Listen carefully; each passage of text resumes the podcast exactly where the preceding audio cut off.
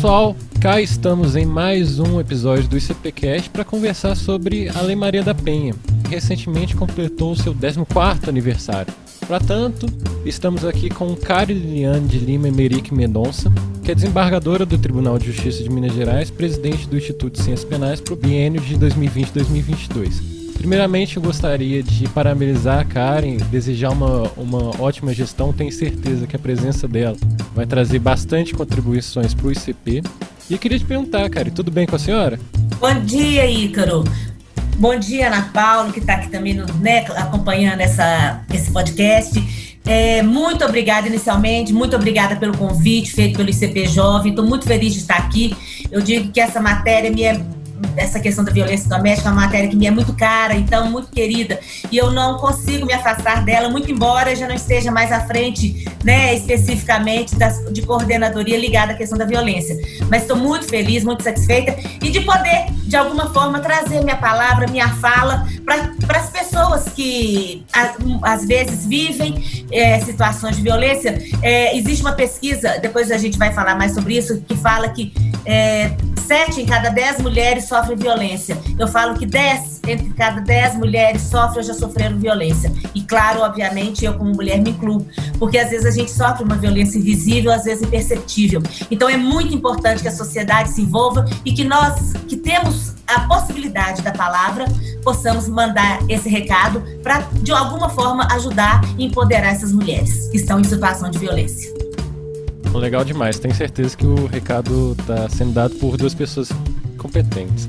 É, também estamos aqui com Ana Paula Amigo Balbino, que é uma delegada da Polícia Civil, bastante atuante no tema, é a segunda diretora secretária do Instituto de Ciências Penais para o biênio de 2020 e 2022. Tudo bem, Ana Paula? Bom dia, Ícaro. Bom dia, desembargadora. Agradeço imensamente esse convite, sinto-me extremamente honrada, inicialmente também de poder participar da gestão juntamente com a doutora Karen e os demais. É, espero que a gente também venha contribuir com a nossa exposição, Realmente é uma matéria que eu tenho um imenso carinho. Já estou há mais de cinco anos trabalhando na delegacia especializada de atendimento à mulher. Iniciei a minha carreira no Vale do Jequitinhonha.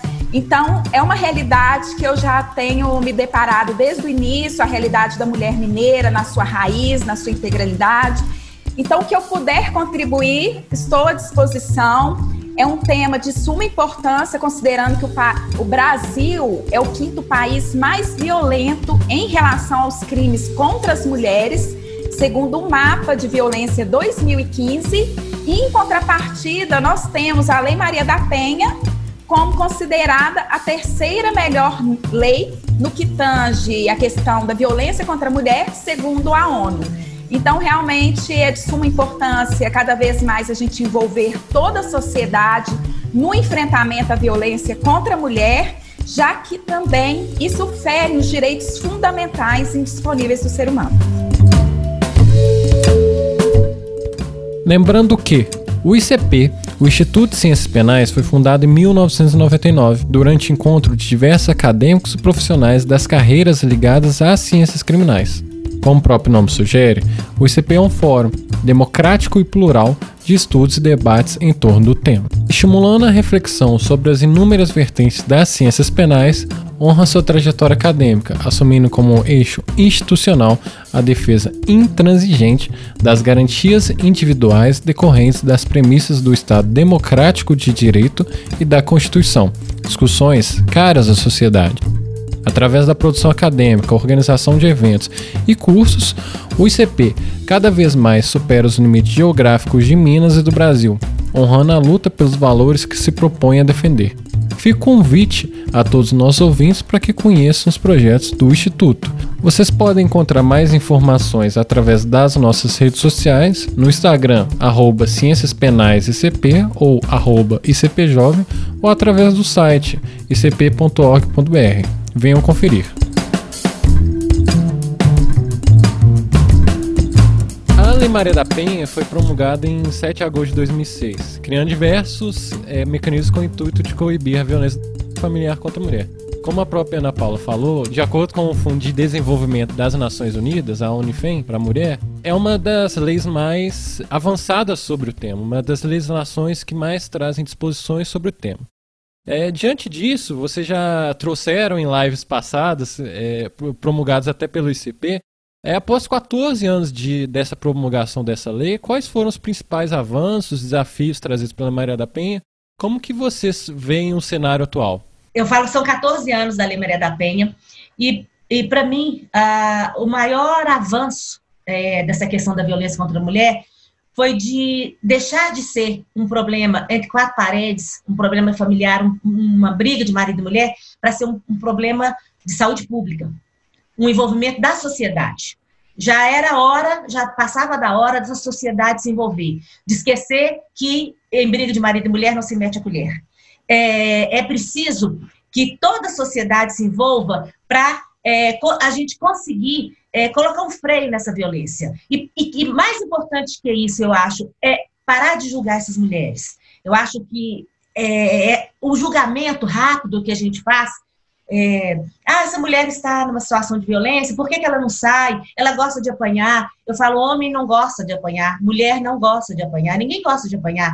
Então, nós temos que empoderar, fortalecer essas mulheres. Então, para mim, o grande avanço da Lei Maria da Penha, entre outras coisas, a questão das medidas protetivas, né, que a própria lei trouxe, as políticas públicas, eu acho que é dar voz a essas mulheres. É a sociedade se envolver e, e, buscar essas políticas que, de fato, atendam esses anseios e que possam é, realmente, de alguma maneira, frear essa violência. Não acabar, eu acho que a gente vai levar ainda, segundo estudos, né, uns 200 anos para que essa sociedade mude, mas pelo menos frear um pouco. E, e a gente percebe isso na medida que é, é, vamos ouvindo as pessoas. Hoje mesmo teve, coincidentemente, no programa mais cedo da Fátima Bernardes, o caso de uma mulher que o marido jogou água fervendo no corpo dela. Então, é, eles estavam lá discutindo sobre isso, falando dessa trajetória da violência, que ela não começa, a tentativa de feminicídio não começa com, com, uh, com a tentativa em si, mas que vem uh, a partir de violências invisíveis, né? A violência psicológica uh, moral, enfim. Então, é, para mim, o grande é, avanço da Lei Maria da Penha foi dar voz a essas mulheres é, deixar de ser um problema de família para passar a ser um problema de saúde pública. E o maior desafio, na minha opinião, é dar efetividade a essas medidas, para que, de fato, a mulher tenha um espaço para buscar, porque o grito de socorro dela pelo, para o Estado é o último grito, é a última porta que ela pode bater. Então, nós temos que efetivar as polícias, o judiciário, o Ministério Público, a, as redes de enfrentamento, para que dê efetividade a, a esse grito dessa mulher. Como muito bem exposto pela doutora Karen, realmente a violência contra a mulher é um problema complexo, de raízes sociais profundas, que fere inclusive os direitos fundamentais e também é um problema de saúde pública global considerando que a violência contra a mulher não é apenas aquela violência física, então já entrando nas questões da evolução da Lei Maria da Penha, as conquistas, no seu artigo 5 e 7 a Lei Maria da Penha, 11.340 de 2006, ela tipifica e define a violência doméstica e familiar contra a mulher, estabelece, dentre outras, cinco formas de violência doméstica contra a mulher e o que, que consiste essa violência? Eu vou falar de forma bem rapidinha, doutora, é, só para a gente expor um pouquinho. Que consiste na ação ou omissão baseada no gênero, que lhe cause morte, sofrimento físico, psicológico, patrimonial, moral ou sexual, no âmbito da unidade doméstica, familiar ou em qualquer relação íntima de afeto. Então, como muito bem exposto pela doutora, não é apenas aquela violência física que deixam marcas visíveis. Nós temos a, a violência de alma, que essa realmente é uma violência que a gente tem até que amparar muito e acolher essas mulheres, não julgar. Toda a sociedade ter ciência que às vezes palavras elas machucam mais que uma mulher, que já vai diminuindo essa autoestima dessa mulher. Ela vai perdendo a vontade de viver e também isso, de certa forma, vai gerando reflexos na sociedade como um todo e na sua própria família, que crianças e adolescentes crescem com esses tipos de violência e tendem a reproduzir. A Lei Maria da Penha também é, é importante a gente expor que ela advém de um processo de lutas.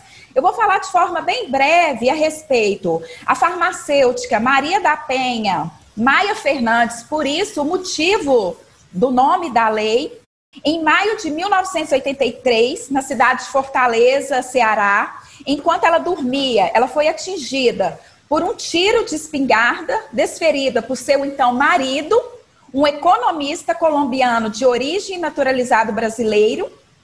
Em razão disso, ela acabou ficando paraplégica. E passado pouco mais de uma semana, a vítima sofreu novo ataque do marido no momento em que ela tomava seu banho recebendo uma descarga elétrica. E por que, que eu estou falando isso? Da importância da mulher ela romper com o silêncio da violência contra a mulher, quando já chega naquela violência psicológica. E para isso, um dos outros avanços que a gente tem na Lei Maria da Penha são as próprias medidas protetivas de urgência que são oferecidas para essa mulher. No artigo 22 da lei, que hoje, inclusive, Ícaro, é muito importante a gente falar que o descumprimento por si só dessas medidas protetivas de urgência no artigo 24A da Lei Maria da Penha, que é uma mudança que veio no ano de 2018, tornou bastante efetiva a questão do descumprimento das medidas protetivas, porque hoje o agressor ele pode ser preso, inclusive, em flagrante delito, é, ensejando uma pena de reclusão de três meses a dois anos e a autoridade policial, inclusive, ela não pode arbitrar fiança nesses tipos de crime. É, eu posso continuar alguns pontos, desembargadora, acerca um pouco, claro. assim, de forma técnica em relação claro, à lei? Claro, depois a gente... É, a gente vai discutindo. Discutindo. Uhum. Então, ótimo. Retira, como já bem exposto pela doutora, dos juizados especiais criminais a competência para julgar os crimes de violência doméstica contra a mulher independentemente da pena prevista.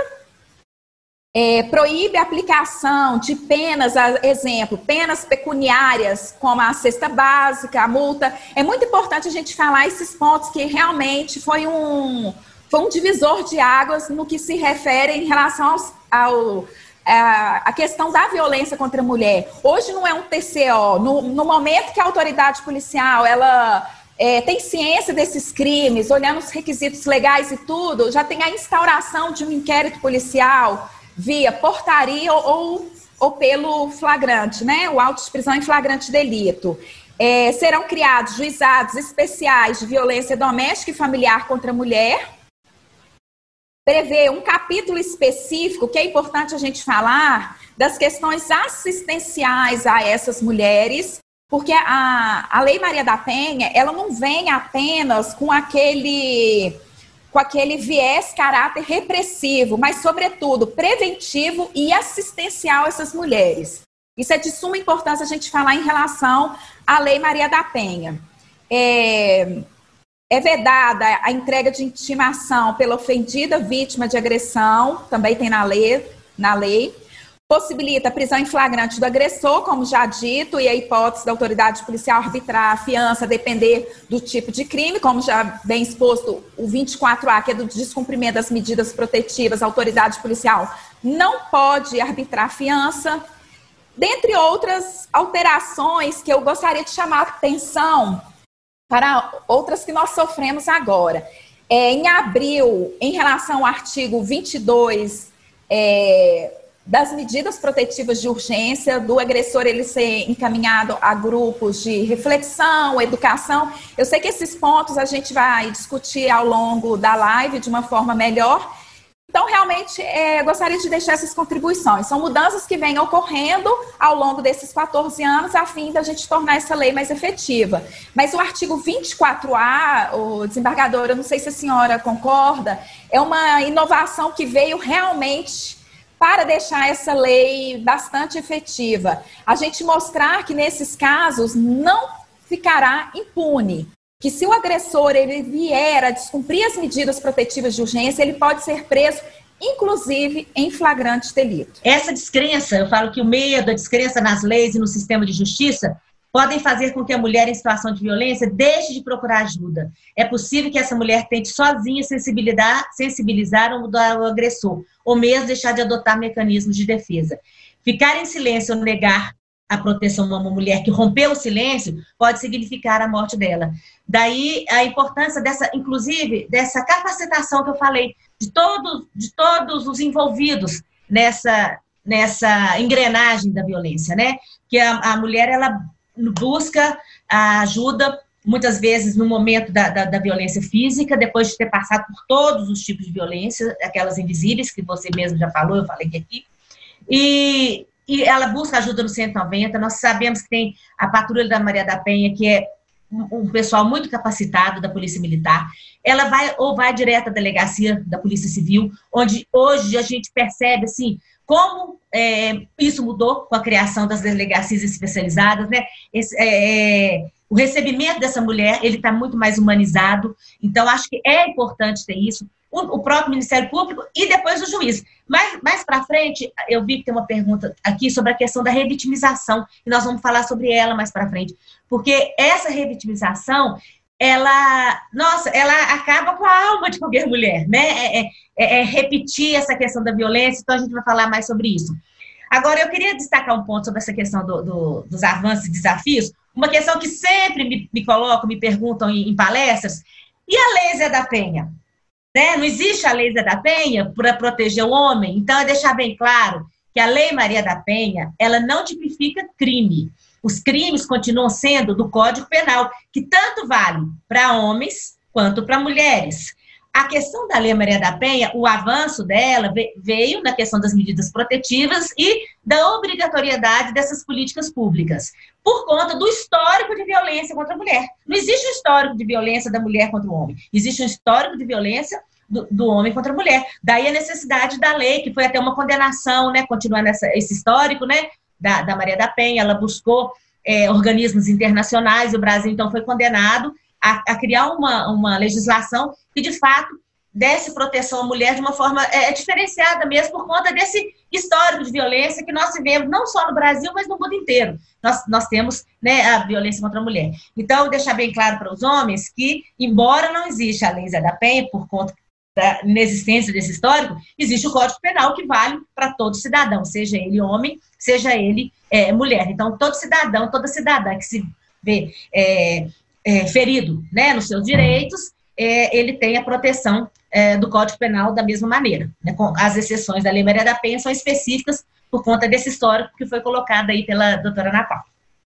Daí, justamente, desembargadora, a necessidade da gente trabalhar cada vez mais esses conceitos na sociedade, demonstrar os tipos de violência, mostrando que realmente esses comportamentos tóxicos, esses relacionamentos abusivos, caso não tenha condições de ter um relacionamento de forma que um é, respeite o outro, o melhor caminho é cada um mesmo seguir a sua vida. E chamar também atenção que a violência contra a mulher, ela não atinge também é, a, é, somente a, é, a questão do, é, do marido contra sua esposa, do ex-namorado contra sua namorada, justamente a dificuldade de romper com esse silêncio, que às vezes envolve um filho contra a mãe.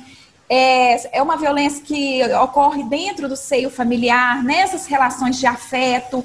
Então, daí a dificuldade realmente de romper com esse ciclo de violência e com esse silêncio e cada vez mais a gente trabalhar essa questão da ressignificação dos comportamentos, dos atos em toda a sociedade e de não ser tolerado qualquer tipo de violência em relação ao homem ou entre relação à mulher. É uma preocupação muito grande em relação a, aos filhos, às consequências né, danosas aos filhos, e que a gente percebe isso, tanto que existe muitos trabalhos voltados para criança e adolescente, é que eles tendem a repetir os papéis, tanto da mãe quanto do pai. O menino é, achando que tem que repetir o papel de agressor, né? Achando que isso é, é, que, que, mostra que é homem, enfim, né? Esse, esse, esse menino que foi criado nesse lar violento. E a menina, ela repete o papel, papel da mãe, essa passividade, esse aceitar essa baixa estima, né, de aceitar como uma situação normal. É, eu me lembro de um relato de uma mulher que foi tirar o filho da cadeia porque ele tinha batido na esposa. Então ela chega na delegacia e pede para soltar o filho, porque é, ele bateu na mulher e não estava entendendo por que, que ele estava preso, porque ela apanhou a vida inteira e o marido dela nunca foi preso. Então, são, são relatos. A, a PVD me relatou há uns dois anos, há uns, dois, há uns três anos, quando eu ainda era, oh, quatro anos, quando eu ainda era é, superintendente da Concílio, de um atendimento que ela fez de uma senhora que apanhou do marido. Então, a PVD, né, que é a Patrulha da Violência Doméstica da Polícia Militar, foi lá e relatou. Aí ela, a policial pergunta: foi a primeira vez que ele bateu na senhora? Aí ela responde: foi, foi a primeira vez. E o filho fala: Não, mãe, mas mês passado, semana passada, ele te bateu também. Não, mas aquele dia eu mereci. Então, nós estamos falando de três anos atrás, nós estamos falando do mundo atual, não é do século passado, não. As mulheres precisam ser empoderadas, elas precisam. É, é preciso que parem de julgar, é preciso mais sororidade, é preciso que a sociedade não é, dificulte tanto a saída da mulher dessa situação de violência. Pare, né, é, pare, parar de julgar mesmo essa mulher, questionar, Ué, mas por que, que você não sai? Gente, são tantos os motivos, né, doutora Ana Paula, a senhora que convive diariamente com essas mulheres, né, frente a frente, são inúmeros os motivos, seja financeiro, seja filho, seja baixa estima, seja repetição de uma, de uma condição, de uma criação, enfim, são muitos os motivos. Então, assim, o que eu acho importante pedir à sociedade, principalmente as mulheres, porque eu acho que a mulher tem não só é, a função de ajudar outra mulher, mas a obrigação de apoiar outra mulher. Então, principalmente as mulheres, que parem de julgar, parem de julgar com tanta rapidez. Ah, ela gosta de apanhar, ela merece apanhar, ela está nesse relacionamento porque gosta ou porque leva alguma vantagem. Nós não sabemos o histórico de cada uma dessas mulheres. Então, é preciso a gente aprofundar mais nisso e julgar menos.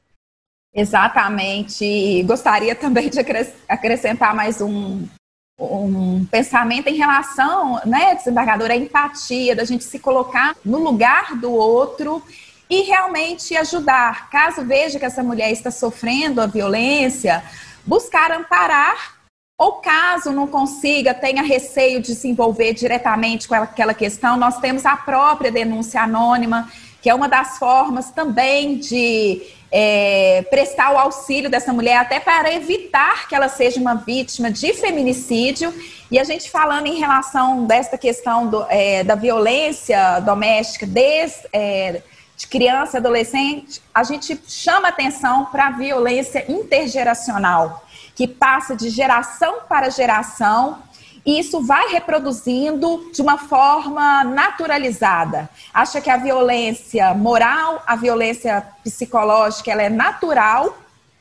Essa mulher de violência, que sofre essa violência doméstica, ela, ela passa por um ciclo da violência que é importante a gente falar, que tem a primeira fase, que é a iminência dessa agressão, aquela tensão, que é o momento, às vezes, dessa violência psicológica, moral, e a mulher ela tem dificuldade também de reconhecer que ela é vítima de violência, até porque qualquer uma de nós está sujeita.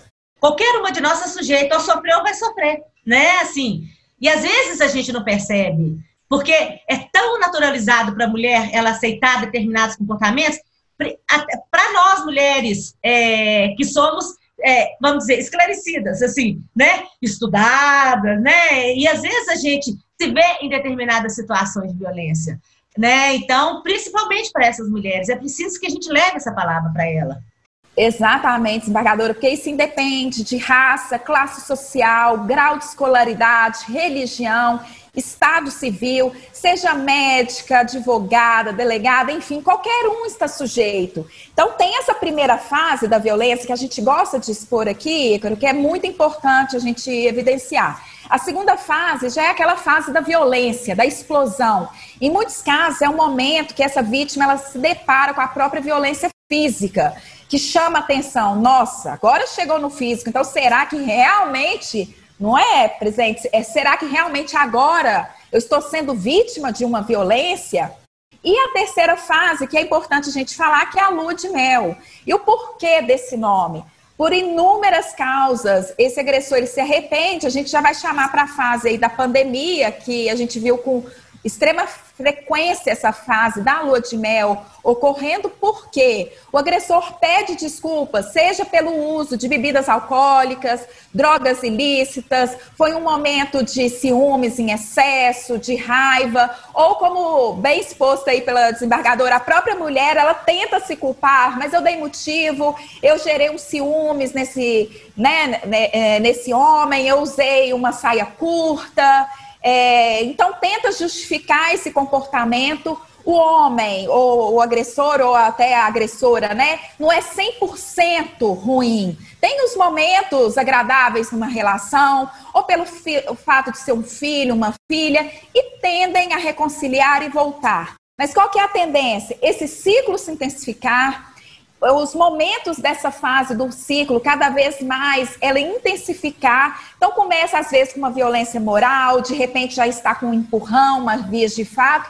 Quando essa mulher ela assusta, ela já está na própria violência física, deixando as marcas visíveis. Correndo o risco do feminicídio, né? É. Eu deixo até uma sugestão aqui é, de um vídeo que a gente consegue assistir até no YouTube em relação hoje recebi flores. Por que, que eu chamo atenção para esse vídeo? Porque começa com esse ciclo da violência, o homem pedindo perdão, até chegar as flores no próprio velório. Tem um versinho que eu sempre falo também, que é que está muito ligado a essa questão da, da violência. Eu falo que dessa a dificuldade, às vezes, que a mulher tem né, de sair desse ciclo e permanecer. E quando o homem vai, pede perdão e volta e recomeça o ciclo, que fala assim: Meu amor fala bonito, falar como ele ninguém. Eu sei que ele está mentindo, mas ele mente tão bem. E aí recomeça tudo de novo, né? É isso. Ah, é, nós tivemos ah, esse ano, em 2020, é, segundo dados que foi, foram informados aqui agora, é, hoje, inclusive, nesse programa da Globo, 1.890 mulheres foram mortas em 2020. 2020. Um aumento significativo também é, por conta da pandemia, né? A gente está sabendo que essa proximidade né, dos companheiros, namorados, maridos, mulheres, enfim, é, mais, por mais tempo, está acarretando isso.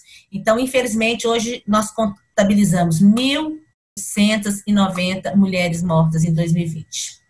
É, um, é uma triste realidade para o Brasil. Né? E eu não posso nem deixar de falar, já que a gente está tocando esse assunto que está até evoluindo bastante em relação a, a questão da Lei Maria da Penha, os avanços, eu não posso deixar de falar das políticas públicas desenvolvidas no estado de Minas Gerais nesta fase da pandemia, porque inicialmente nós nos deparamos com a questão das subnotificações dos números nas delegacias de polícia e teve aquele questionamento: é, será que os números reduziram, né, em relação à violência ou a subnotificação, né, presidente? E realmente, infelizmente, considerando o ciclo da violência que a gente já expôs aqui, a dificuldade da mulher buscar auxílio é, as subnotificações no período da pandemia, infelizmente, elas aumentaram, já que a gente sabe que essa mulher ela está dentro de casa, é, como se estivesse vigiada 24 horas em relação a esse agressor, essa agressora.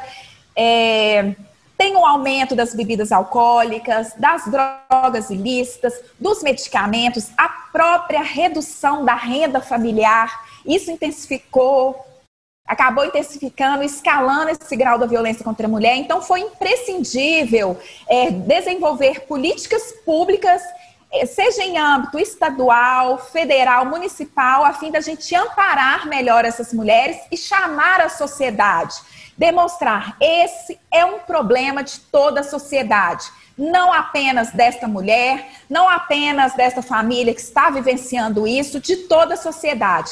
Então, eu vou chamar a atenção só para umas, é, umas políticas públicas de extrema relevância que foram desenvolvidas no estado de Minas Gerais. É, em março, é, de iniciativa da Polícia Civil do Estado de Minas Gerais, com apoio da Secretaria de Justiça e Segurança Pública, nós tivemos desenvolvido o aplicativo MG Mulher, por que, que eu falo desse aplicativo? Ele ajuda a instruir muitas essas mulheres.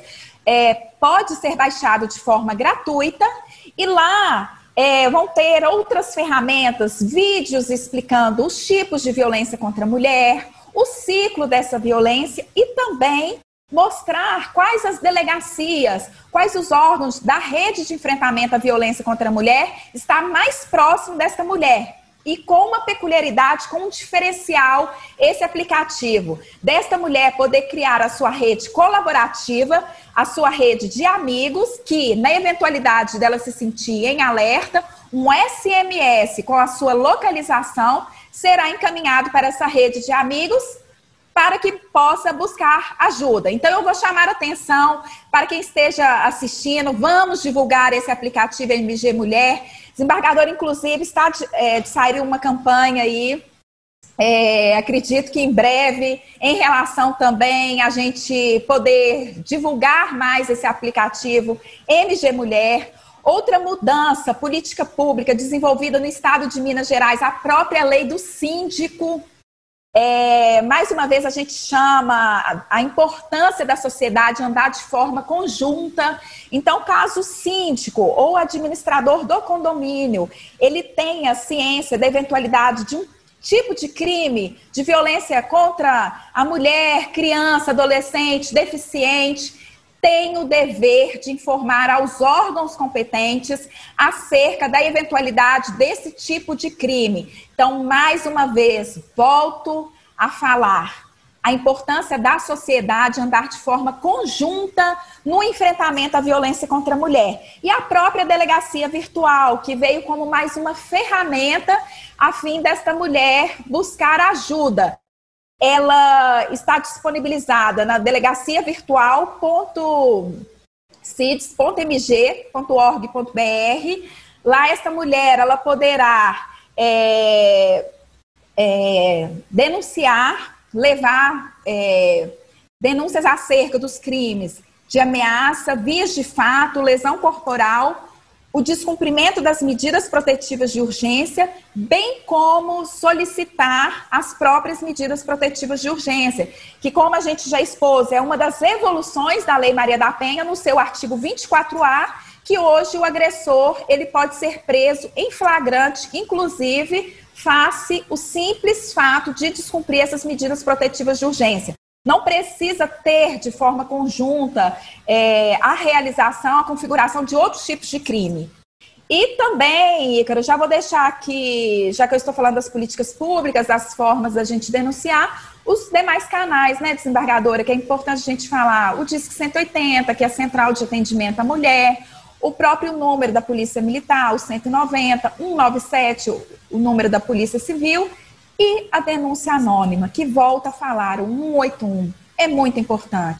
A sociedade denunciar, não naturalizar e andar de forma que venha amparar essa mulher no enfrentamento à violência e no rompimento desse ciclo antecipando, eu sei que é um assunto que é, as pessoas também go é, gostariam de ouvir, e a doutora Ana Paula também vai poder falar para a gente sobre isso, dentro dessa questão das políticas, é, é muito importante que, que a gente trabalhe não só a mulher, porque a mulher, nós já falamos bastante da necessidade desse empoderamento, dessa, de melhorar essa autoestima, de, de, de capacitá-la financeiramente. Né? Existem muitos projetos visando essa, esse empoderamento da mulher. Mas não há como você trabalhar a mulher sem responsabilizar o agressor. Então, dentro de, em Minas Gerais, que eu tenho conhecimento, existem dois projetos muito bacanas que dão um resultado maravilhoso nessa questão da responsabilização do agressor, que é o projeto Dialogar da Polícia Civil, que a doutora Ana Paula pode falar melhor para gente, e uma ONG que chama Instituto Alban, que também faz um trabalho espetacular é, nessa, nessa questão. Porque se a gente não quebrar é, é, é, esse, esse ciclo de violência do agressor, ele vai repetir aquilo que a gente falou, volta, pede perdão tal, e, e vai só agravando, porque é como se a gente vivesse um iceberg, né? O que está escondido, né? O que aparece é muito suave, mas o que está escondido e que vai aparecendo com o passar do tempo, ele é muito grande. Então é importante esse tratamento do agressor.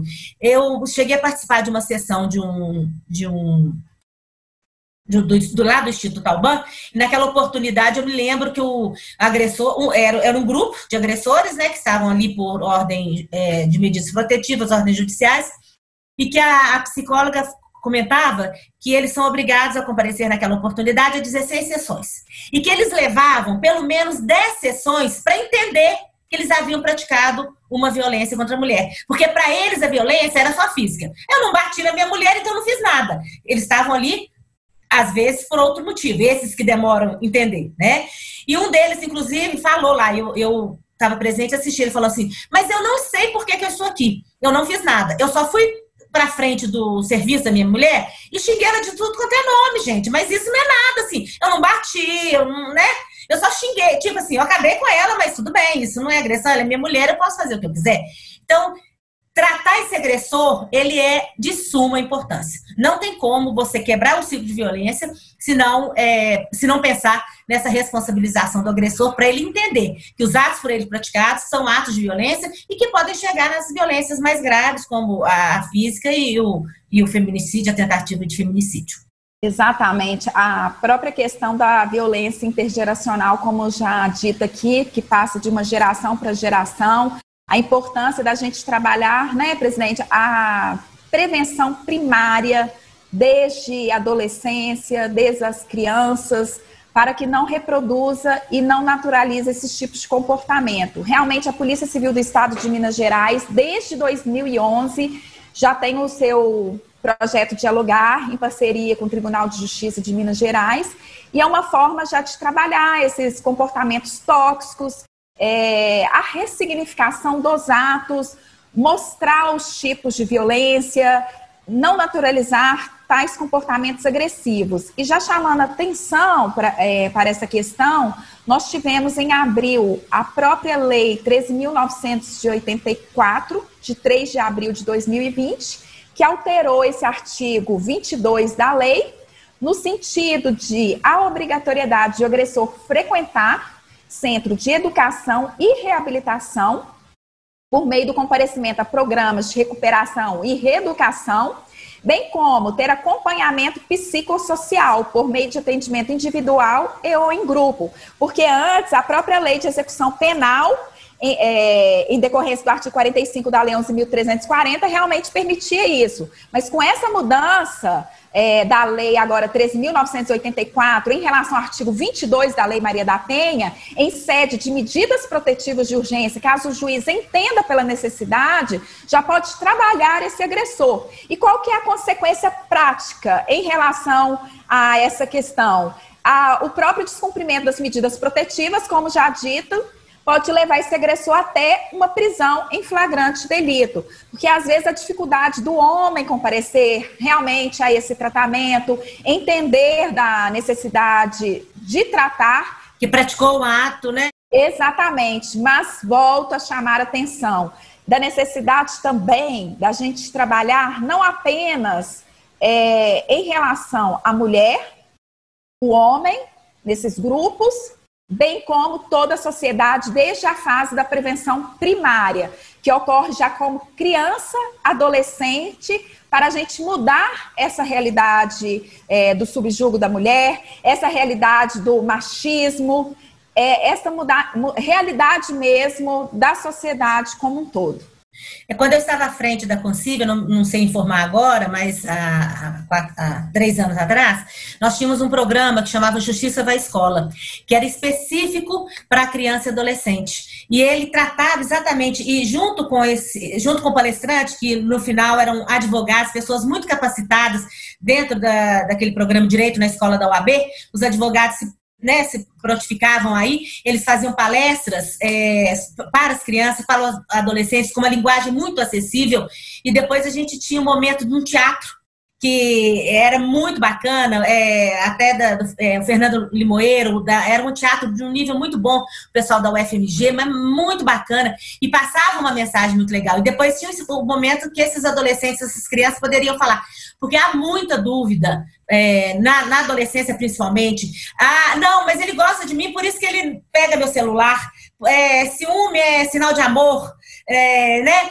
A gente já falou da criança que vai repetir e o, adolescente que às vezes não entende que, que aquele ato que ele está praticando já é uma repetição da violência. Aquela adolescente que não entende que não é um ciúmezinho bobo, é, uma, é um controle que pode crescer e, né, e gerar outros tipos de violência.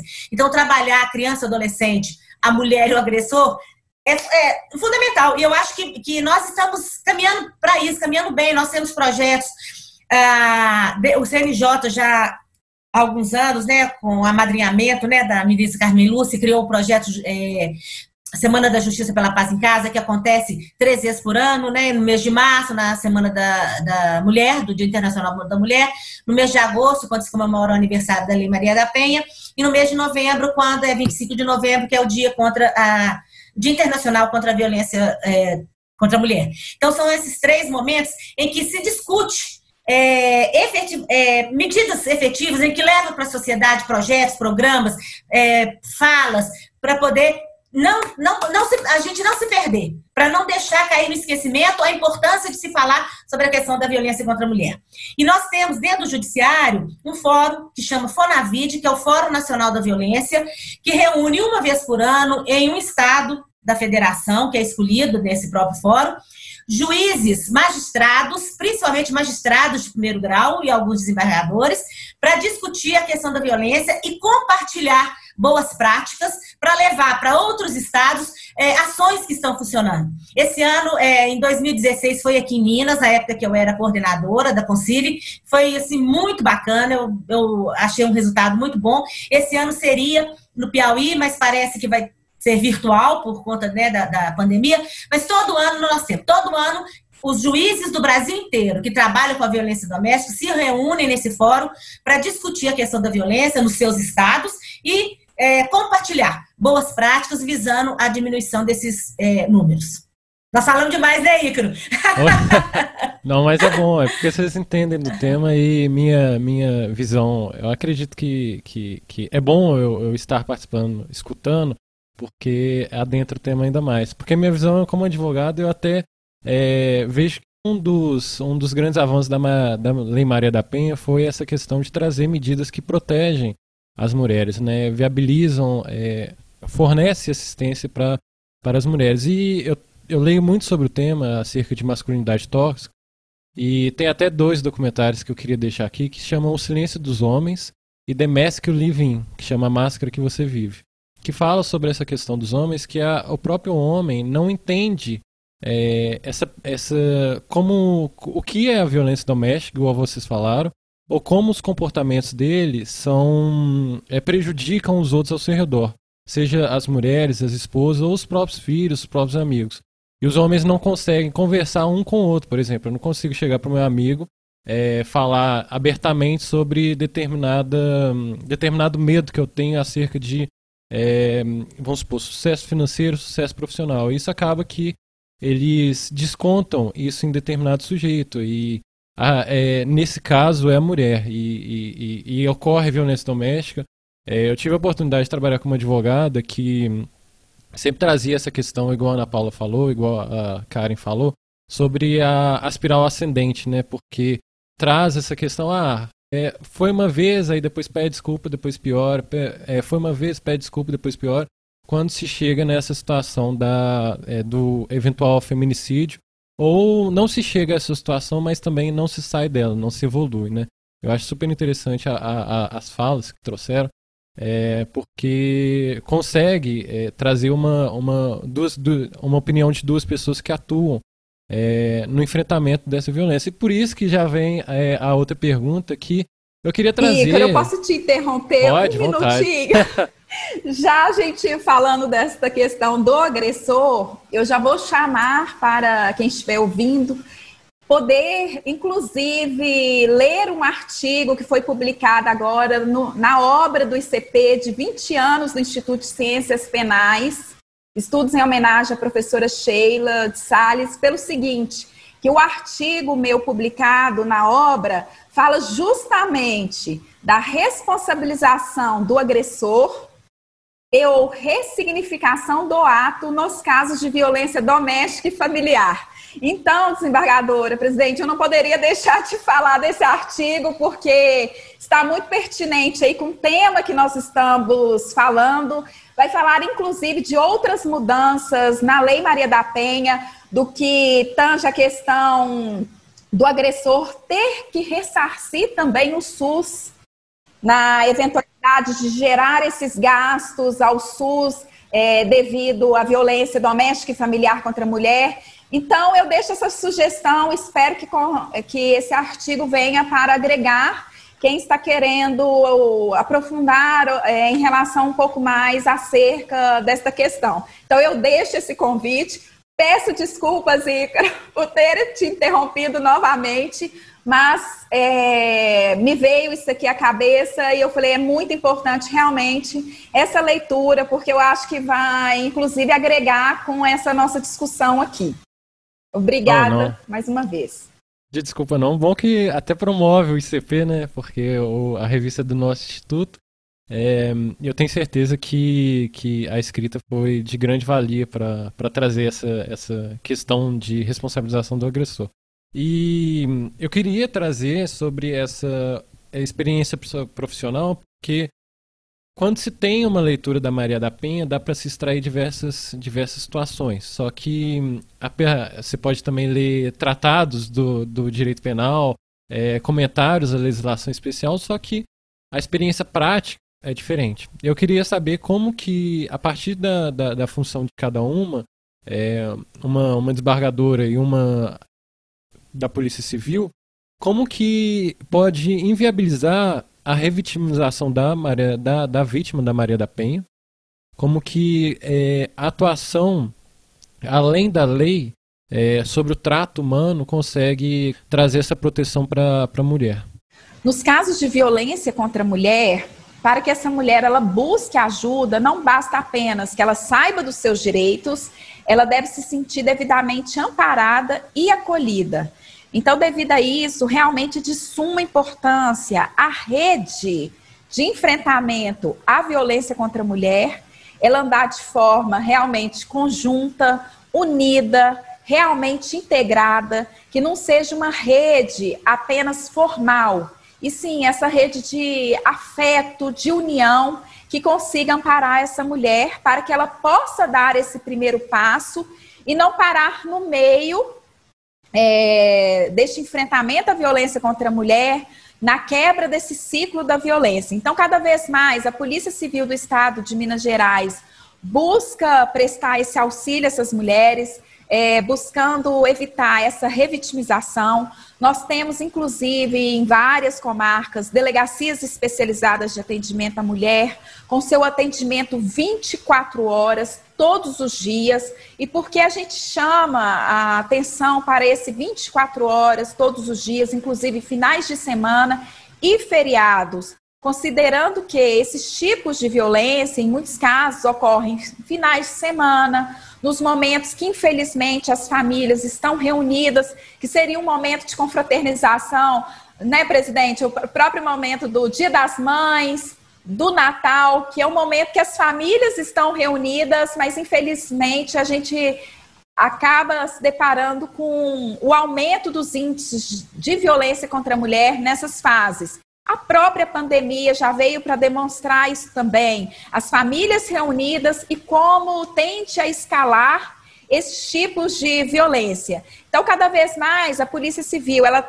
ela busca amparar, através das suas delegacias especializadas de atendimento à mulher, desde a porta de entrada, eis que a gente sabe também que a mulher, para ela chegar a uma delegacia, em muitos casos, ela já sofreu há mais de 10 anos aquela violência psicológica, violência moral calada, e quando ela busca, seja uma delegacia especializada de atendimento à mulher, seja a delegacia de polícia mais próxima, que é importante a gente frisar, que caso ela não tenha acesso a essa delegacia especializada, buscar uma delegacia de polícia mais próxima ou os demais órgãos que compõem essa rede de enfrentamento à violência contra a mulher, ela já está pedindo um grito de socorro. Não aguento mais então, daí a importância da gente já amparar e acolher neste momento. Também, além do mais, o que é muito importante eu deixar evidenciado aqui, que a própria Delegacia Especializada de Atendimento à Mulher aqui da capital, nós temos em certos momentos médicas legistas de plantão, já é, considerando que nós temos certos tipos de violência, que é inclusive de ação penal pública incondicionada, ou seja, independe da vontade desta mulher, então a autoridade policial ela tem o dever de expedir uma guia para que essa mulher faça seu exame de corpo de delito. E já falando disso, Igor. Só vou então situar os ouvintes, é porque uma das nossas perguntas era se é, eventualmente a, a transformação de ação penal pública condicionada à representação, a ação penal é, pública incondicionada, se isso inviabilizaria é, a própria autodeterminação da mulher, no sentido de que, olha, eu não tenho mais condições de optar ou não por é, prosseguir com essa situação. Também eu ia trazer a questão do, da, da aplicação dos institutos da 9.099, porque agora nós sabemos que não é mais viável isso. Então eu queria só situar, mas pode continuar. Justamente, já considerando as evoluções, elas vieram ao, é, ao longo dessa lei dos 14 anos, considerando as necessidades das peculiaridades no que tange esses tipos de violência.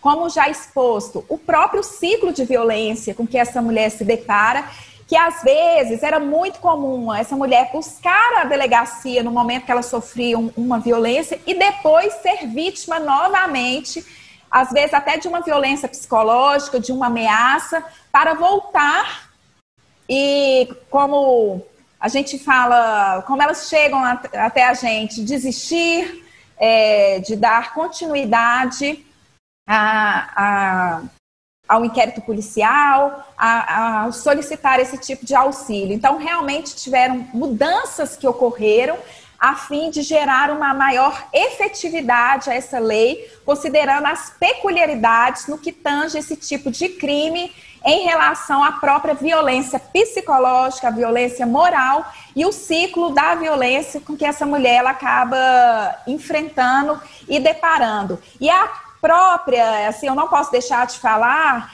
é, o legislador ele almejou impor efetivamente tratamento mais severo do que aquele dispensado às infrações de menor potencial ofensivo, inclusive justamente para atender a nossa realidade social, buscar uma igualdade material, essa questão da igualdade substancial mesmo. Então, acredito muito, desembargadora, que essas mudanças elas é, tenham ocorrido até devido a isso, trazer uma igualdade material, uma igualdade substantiva para buscar tornar concreto e efetivo o princípio da isonomia. É, só fechando aquela primeira questão, antes de entrar nessa questão da, da representação, a questão da revitimização, é, na minha gestão lá na Concive, há três anos, uma das coisas que nós fizemos foi instalar os juizados da violência doméstica. É, antes, antes, a violência doméstica era tratada em várias criminais. Então, essas questões periféricas que levavam a mulher a, a a sofrer essa violência, que era questão, às vezes, de uh, guarda de filhos, pensão de alimentos, a própria enfim, essas questões periféricas que poderiam acarretar essa violência, elas, com a criação dos juizados, elas podem ser tratadas no, no mesmo lugar onde ocorreu, é, no mesmo local onde vai ser é, julgado a questão criminal.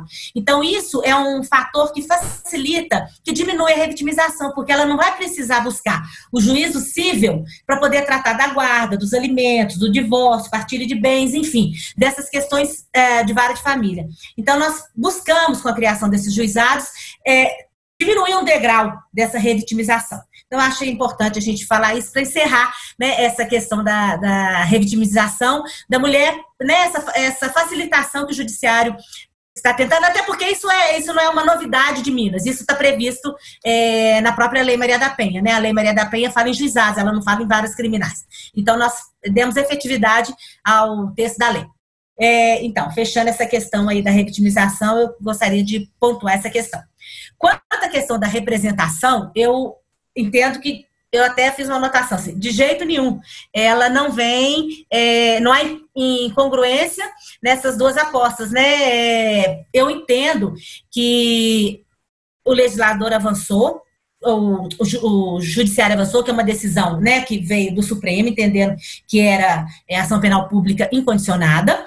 É, porque o que, que, era muito comum? Não, não é. Nós, nós estamos falando de, de mulheres frágeis que não, não se. É, que não tem condição de se colocar. Então, era muito comum, e a gente ouvia isso com muita frequência, pelo menos eu que sou de uma geração é, anterior a de vocês, falando assim: ela apanhou, foi na delegacia, mas aí depois ela arrependeu, tirou a queixa.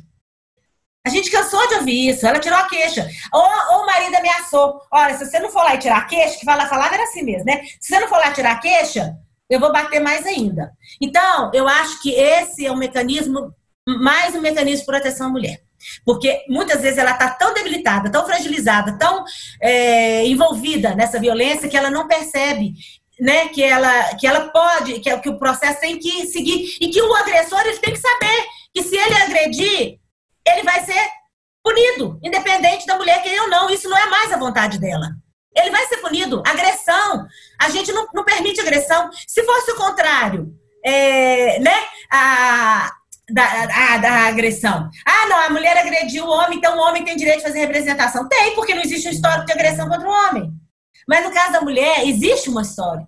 Um histórico, não só daquele caso, como histórico histórico.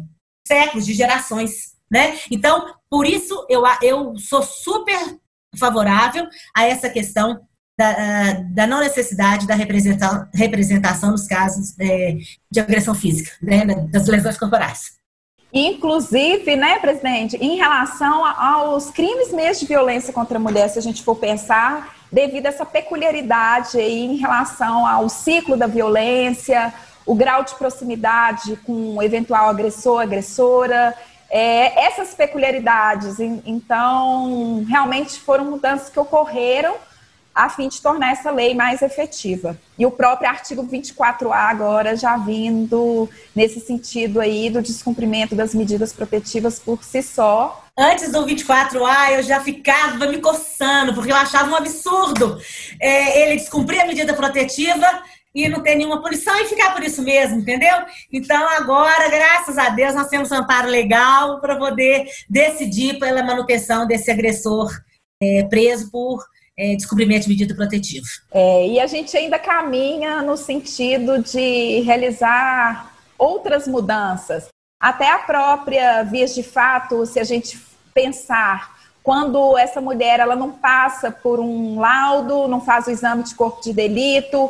Então, o que, que seria a pena no artigo 21 da Lei de Contravenção Penal e do artigo 129, parágrafo 9 do Código Penal? Então, realmente, é essa mudança que tem que andar de forma conjunta. É em relação à questão normativa, que é de suma importância, a gente realmente trabalhar essa questão, porque tem casos que são extremos, que a gente sabe da necessidade da autoridade policial ter que representar também por uma prisão preventiva, é, baseando no artigo 313, inciso 3 combinado com o artigo 312 do Código de Processo Penal, o próprio artigo 24A da Lei Maria da Penha. Então, já vou chamar mais uma vez a atenção, desembargadora, aqui, que é importante a gente ir dando essas dicas ao longo aqui é, dessa nossa conversa, que mesmo que este homem não seja preso em flagrante delito, pelo descumprimento do artigo 24A, da necessidade de dar ciência, registrar esse descumprimento das medidas protetivas, porque pode ser o caso, é, analisando a autoridade policial os elementos informativos objetivos e subjetivos, requisitos legais e constitucionais, até de representar por uma prisão preventiva. Porque às vezes isso que, ser, é, que irá evitar até esse eventual feminicídio. Então, é muito importante dar ciência, registrar esses descumprimentos das medidas protetivas, mesmo que este homem não seja preso em flagrante delito. É de suma importância a gente chamar atenção para isso. É, embora a gente saiba que a medida protetiva ela não vai proteger a mulher, a gente vê casos de mulheres que, mesmo com medidas, acabam é, sendo vítimas de feminicídio ou de uma outra agressão, mas esse banco de dados, esse, essas informações, é, elas têm que estar. Então, assim, houve um descobrimento, comunica, isso, isso vai gerando é, elementos para uma punição, às vezes, mais severa, para evitar um crime mais severo. Então, é, é, é esse, essa notícia ela tem que ser trazida. Né? Então é muito importante que, que, que essa notícia venha para nós, né? tanto para a Polícia Civil quanto para o Judiciário. Exatamente. E cada vez mais as instituições, os órgãos que compõem toda a rede de enfrentamento à violência contra a mulher, eles têm andado cada vez mais integrado, de forma integrada e unida, inclusive no que se refere à Polícia Civil do Estado de Minas Gerais, juntamente com o Tribunal de Justiça, o Ministério Público. Então, hoje, no momento que chega até o plantão, a autoridade policial ela pode analisar, ver, é, analisar se realmente aquele é, homem, aquele suposto agressor, ele, ele teve ciência em relação às medidas protetivas, até para poder ratificar este flagrante, esse flagrante delito em relação ao artigo 24A da Lei Maria da Penha. Super interessante que vocês trouxeram. E agora eu queria já passar para a parte final, eu queria que vocês fizessem considerações iniciais e também indicassem uma, uma obra é, que traga um conteúdo humanista para os nossos ouvintes para poder encerrar aqui a minha participação, mais uma vez agradecer o convite.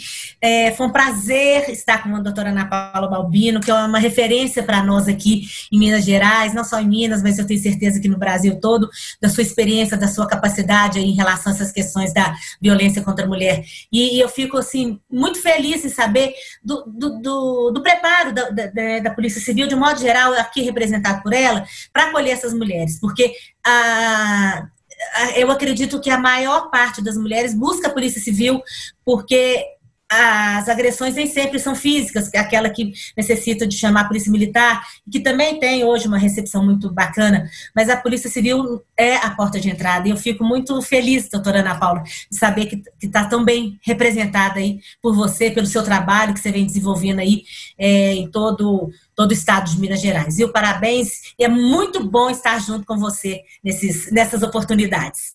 A doutor Ícaro também, agradecer também mais uma vez é, o convite, em nome aí do ICP Jovem, dizer que o ICP está de portas abertas, né, eu estou presidente ali desde o dia 2 de setembro, junto com a doutora Ana Paula, primeira secretária. É, nós estamos portas abertas aqui, nós queremos muito que o ICP caminhe junto com o ICP Jovem. São, é um instituto, o ICP Jovem nasceu a partir do ICP para receber né, esses jovens advogados, essas é, essas pessoas ainda que têm uma trajetória iniciante, nós que já estamos no final de carreira, vocês é que são o futuro aí da, né, da, das ciências criminais, então é, é muito, uma alegria muito grande poder caminhar junto com o ICP Jovem e saiba que o ICP está de portas abertas para isso. Né? Nós queremos muito estar juntos o tempo todo. A juventude, aliás, faz muito bem, né? Eu sempre falo isso. Estar junto com jovens é, é muito bom para a gente. É, concluindo com um panorama geral, a questão da violência, é, o que eu percebo é isso: que cada vez mais nós temos que fazer esse tipo de evento para poder levar a nossa palavra para pessoas. A gente, não, às vezes, não tem noção onde que chega isso que foi falado aqui, né? Para quem que vai bater, onde que vai chegar. Então, olha, é, é, é, não, não, não podemos deixar esfriar a luta da Maria da Penha, que foi a partir dela que foi dada voz e visibilidade a todas essas mulheres que sofrem alguma forma de violência, a todas essas nós, dez, entre dez mulheres que sofremos, sofrer, já sofremos, sofremos atualmente ou vamos sofrer algum tipo de violência. Então, é, são esses eventos, são essas oportunidades, que, e, e eu falo que nós que temos condição, às vezes, de falar, porque a gente lê um, um, pouco mais sobre isso, porque a gente trabalha nessa área, nós não temos só o prazer de falar, nós temos a obrigação de falar. Então, assim, a nossa palavra é, é para chegar mesmo aos, a, família, tanto ao agressor, da necessidade dele refletir sobre o que ele está fazendo, por que, que ele está fazendo, o que, que ele aprendeu, o que, que ele pode mudar, porque nós somos seres em evolução, né? Podemos mudar sempre. A mulher que está sendo vítima de violência, vivendo uma situação de violência. O que que levou a chegar nesse ponto? O que que ela está repetindo das gerações né, anteriores, né, doutora Ana Paula, como foi falado aqui? E os filhos, para que não repitam. O menino não repita a violência do pai e a menina não repita é, a situação de, de, violência que a mãe sofre. Então, desde a, desde a infância, passando pela adolescência, por todos esses, esses espaços, que cada um se coloque e que nós, cada vez mais, possamos levar nossa palavra para, de alguma forma, tocar a alma de alguma mulher sofrida e que está precisando mesmo desse alento e dessas orientações. É, Indicação de livros. Eu gosto muito das obras da professora Alice Bianchini.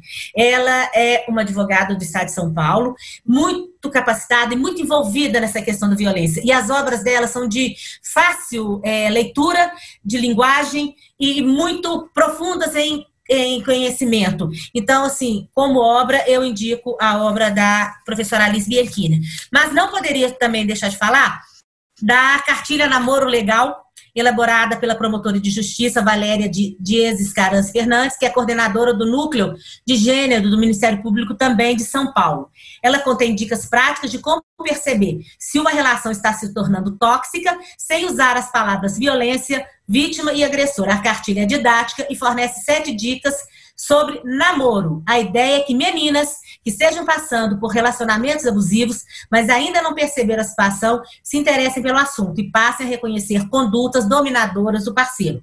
E além desse material, o Ministério Público de São Paulo, também em parceria com a Microsoft, já lançou a Maia, que é Minha Amiga Inteligência Artificial, que é um robô virtual que conversa com jovens adolescentes pelo Messenger, com base nas dicas da cartilha. Assim, ajuda as jovens a identificar comportamentos abusivos. E, por último, um vídeo que pode ser acessado no YouTube que chama Dear Daddy, querido papai.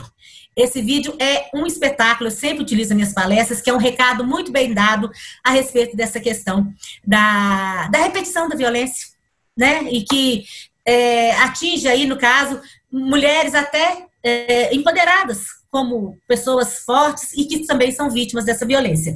E, por fim, é, o filme é Um Lugar para Recomeçar. Eu assisti na Amazon Prime, é, com a Jennifer Lopes, Robert Redford e o Morgan Freeman. Você vê que é um filme de grandes atores.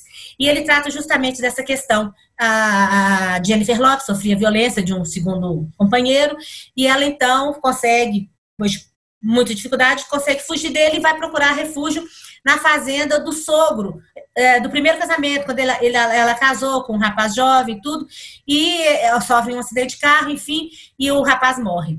E o sogro, então, não perdoa ela pelo fato de, dele ter morrido.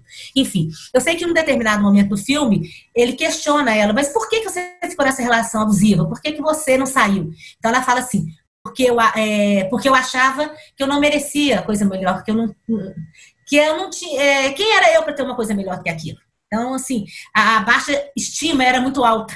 Né? Então fica aí a minha dica aí desses livros, desses filmes, desse documentário do, do, do YouTube. E olha, muito obrigada pela oportunidade, parabéns a todos que estão aqui, doutor Ico, doutora Ana Paula, e até a, o próximo encontro. Um grande abraço para todos que estão nos ouvindo também. Inicialmente, gostaria sim de agradecer de todo o coração pela gentileza das palavras da presidente desembargadora, doutora Karen. É, agradeço muito todo o apoio, é, confiança no meu trabalho, é, no trabalho de toda a Polícia Civil, de toda a equipe, porque não é possível a gente desenvolver o nosso trabalho se também a gente não tiver uma equipe e uma chefia comprometida nesses propósitos. Então, realmente, aqui no estado de Minas Gerais, nós temos uma polícia civil muito atuante, é, buscando cada vez mais evitar que ocorram os feminicídios, embora a gente tenha essa apuração especializada em relação à, questão do feminicídio também.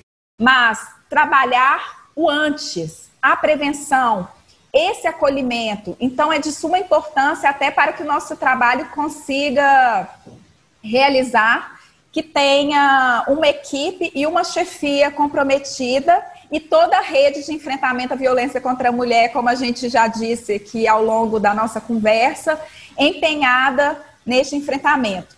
Agradecer muito ao Ícaro, parabenizar a iniciativa do ICP Jovem, sempre atuantes, sempre fazendo trabalhos assim fundamentais. É muito gratificante, né, desembargadora, a gente vê jovens tão comprometidos e buscando debater de forma tão séria e, e num grau assim elevado, inclusive de conhecimento, é, a questão também social é, de suma importância jurídica e o nosso comprometimento social também, que até no início a gente estava comentando que a violência contra a mulher é, já passa dessa nossa questão de atuar, é, seja como delegada, é, seja como uma juíza, uma desembargadora, enfim, é, a gente desenvolver a nossa função além. A gente sabe que tem um compromisso social de levar luz na vida do próximo e a gente ter que trabalhar nesse sentido mesmo. Então,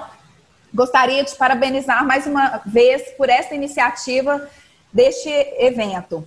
Em relação ao tema, o que, que eu não posso deixar de falar é da gente amparar essa mulher, toda a rede de enfrentamento à violência contra a mulher, demonstrar que ela não está sozinha, que ela tem uma rede comprometida, que a violência contra a mulher ela não é tolerada, é, será investigada, terá sua devida punição, as mudanças estão ocorrendo. A gente sabe que é uma tarefa árdua, dia após dia, as conquistas, mas elas estão acontecendo. A sociedade acordou, a gente não tolera qualquer tipo de violência. E no que tange também a questão da violência contra a mulher. Então, buscar para que essa mulher denuncie, ou também, caso qualquer outra pessoa tenha ciência de qualquer tipo de violência, buscar denunciar. Chamo mais uma vez para a leitura da obra do ICP, dos 20 anos, que contém um artigo específico em relação à violência contra a mulher. Peço a licença, desembargadora, para convidar também quem possa conhecer a minha página do Instagram, que é paulinha.lb, pelo seguinte, que eu tenho feito publicações é, de artigos, campanhas, então, tem campanhas, inclusive, desenvolvidas com a própria Polícia Civil, que pode, inclusive, é, acessar no YouTube da instituição, da Polícia Civil, essas campanhas. Como já adiantei um pouquinho, tem uma outra campanha para ser lançada, chamando toda a sociedade para esse enfrentamento. Logo que essa campanha for disponibilizada, Ícaro, eu inclusive vou encaminhar para o ICP, é, jovem, afim que, caso vocês consigam é, divulgar, eu fico extremamente agradecida, porque isso é o enfrentamento da violência contra a mulher, a gente chamando a sociedade. Não apenas essa vítima, a sua família, então é de suma importância. Então, vou deixar aqui os contatos. O DISC 180, Central de Atendimento à Mulher, que é de suma importância conhecer. O aplicativo MG Mulher, como já exposto, pode ser baixado de forma gratuita e, como peculiaridade, essa mulher criar a sua rede colaborativa primária, é, formada por amigos e familiares. Chamar atenção para a própria delegacia virtual, que foi mais uma ferramenta disponibilizada para as mulheres aqui no estado de Minas Gerais, nesta fase da pandemia. Então, é delegaciavirtual.cites .mg.gov.br então, delegaciavirtual.cides.mg.gov.br. Esta mulher ela poderá denunciar em relação a ameaça, vias de fato, lesão corporal, descumprimento das medidas protetivas e solicitar essas medidas protetivas. As próprias delegacias físicas, chama atenção, ela, não, elas não deixaram de funcionar, pelo contrário, continua com seu atendimento 24 horas, todos os dias. E em relação às indicações que foram solicitadas, com toda assim humildade, eu vou deixar umas indicações aqui, desembargadora, presidente. Espero que seja do agrado. É, eu tenho feito, inclusive, a capacitação é, no mestrado profissional na promoção à saúde e prevenção à violência na Faculdade de Medicina, na UFMG, inclusive fazendo essa especialização por, justamente por acreditar que esta questão da violência contra a mulher, atinge muito a questão psicológica e o tanto que é imprescindível toda a rede de enfrentamento à violência entrar, andar de forma conjunta. Então, não apenas a Polícia Civil, a Polícia Militar, o Judiciário, o Ministério Público, bem como os psicólogos, os médicos, os assistentes sociais, a gente trabalhar e amparar essa mulher na questão da saúde, também promo, é, a questão da promoção da saúde no que tange até o próprio agressor, a gente trabalhar esses homens, como já exposto. Então, eu vou deixar aqui, já chamar para conhecer melhor um projeto maravilhoso desenvolvido pela professora Elza, que chama Para Elas. Então, é um ambulatório que, é, que foi criado, desenvolvido na UFMG, para trabalhar com essas questões em relação à violência contra a mulher. Então, a gente tratar toda a sociedade. Então, assim, um trabalho magnífico que é, acredito que isso será inspiração, inclusive, para os demais é, trabalhos no que tange ao enfrentamento à violência contra a mulher. É, é, em relação ao, ao livro, eu vou deixar aqui uma indicação do Ser Diferente que eu recebi do Dr. Obregon Gonçalves, professor, porque tem uma frase em relação a toda essa conversa nossa aqui ao longo que me chamou muita atenção. Ser forte é quando somos testados na nossa fé e sabemos procurar em Deus a sabedoria, a tranquilidade, a paz, a felicidade. Então, a gente chamar que atenção para essas mulheres que estejam sofrendo a violência contra a mulher, ela ter essa fé, saber que ela buscando toda a rede de enfrentamento à violência contra a mulher, buscando esse amparo, essa rede primária, ela irá conseguir superar e ainda sair mais fortalecida deste processo. Não perder as esperanças, saber que ela vai ser amparada por uma rede de enfrentamento a violência contra a mulher, que inclusive aqui no estado de Minas Gerais ela trabalha de forma séria, comprometida e atuante. Em relação aos filmes, desafiando gigantes, acreditar no que se faz e no que se quer, fé e determinação. E também o regresso, que eu não poderia te deixar de falar aqui, porque ele demonstra a luta pela sobrevivência, a superação de limites e a antifragilidade. Que a gente sabe que realmente, em relação no que tange a violência contra a mulher, é essa superação de limites, não apenas pelas ofendidas, pelas vítimas, bem como por toda a rede que trabalha no enfrentamento a essa violência contra a mulher. São 14 anos de lei que se refere à Lei Maria da Penha, 11.340, que é de 2006.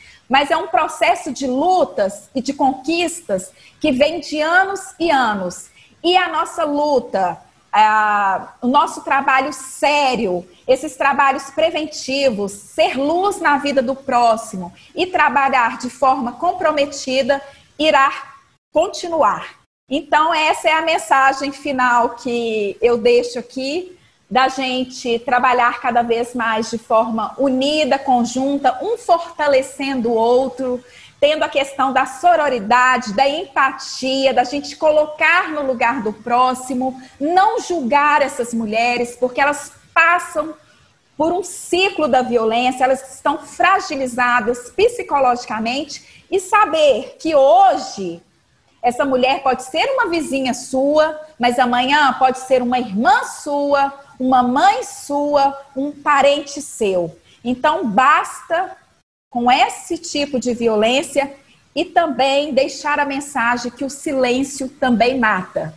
Não se cale, denuncie. Meu muito obrigada mais uma vez por toda a confiança. Coloco-me à disposição e espero ter conseguido contribuir um pouco com todo o meu trabalho, com a experiência de, de vir trabalhando com esta causa há tantos anos, que eu tenho assim um imenso carinho e gratidão por ter possibilidades de trabalhar com essa questão e de levar luz à vida de tantas mulheres, famílias e tentar mudar um pouco essa realidade de termos o Brasil, infelizmente, considerado o quinto país mais violento em relação aos crimes de violência contra a mulher embora a gente tenha a terceira melhor lei no que se refere ao enfrentamento da violência contra a mulher. Meu muito obrigada mais uma vez. Agradeço a participação das duas, tenho certeza que vai, bom, vai ser de, é, de grande valia para os nossos ouvintes. É, muito obrigado e até a próxima.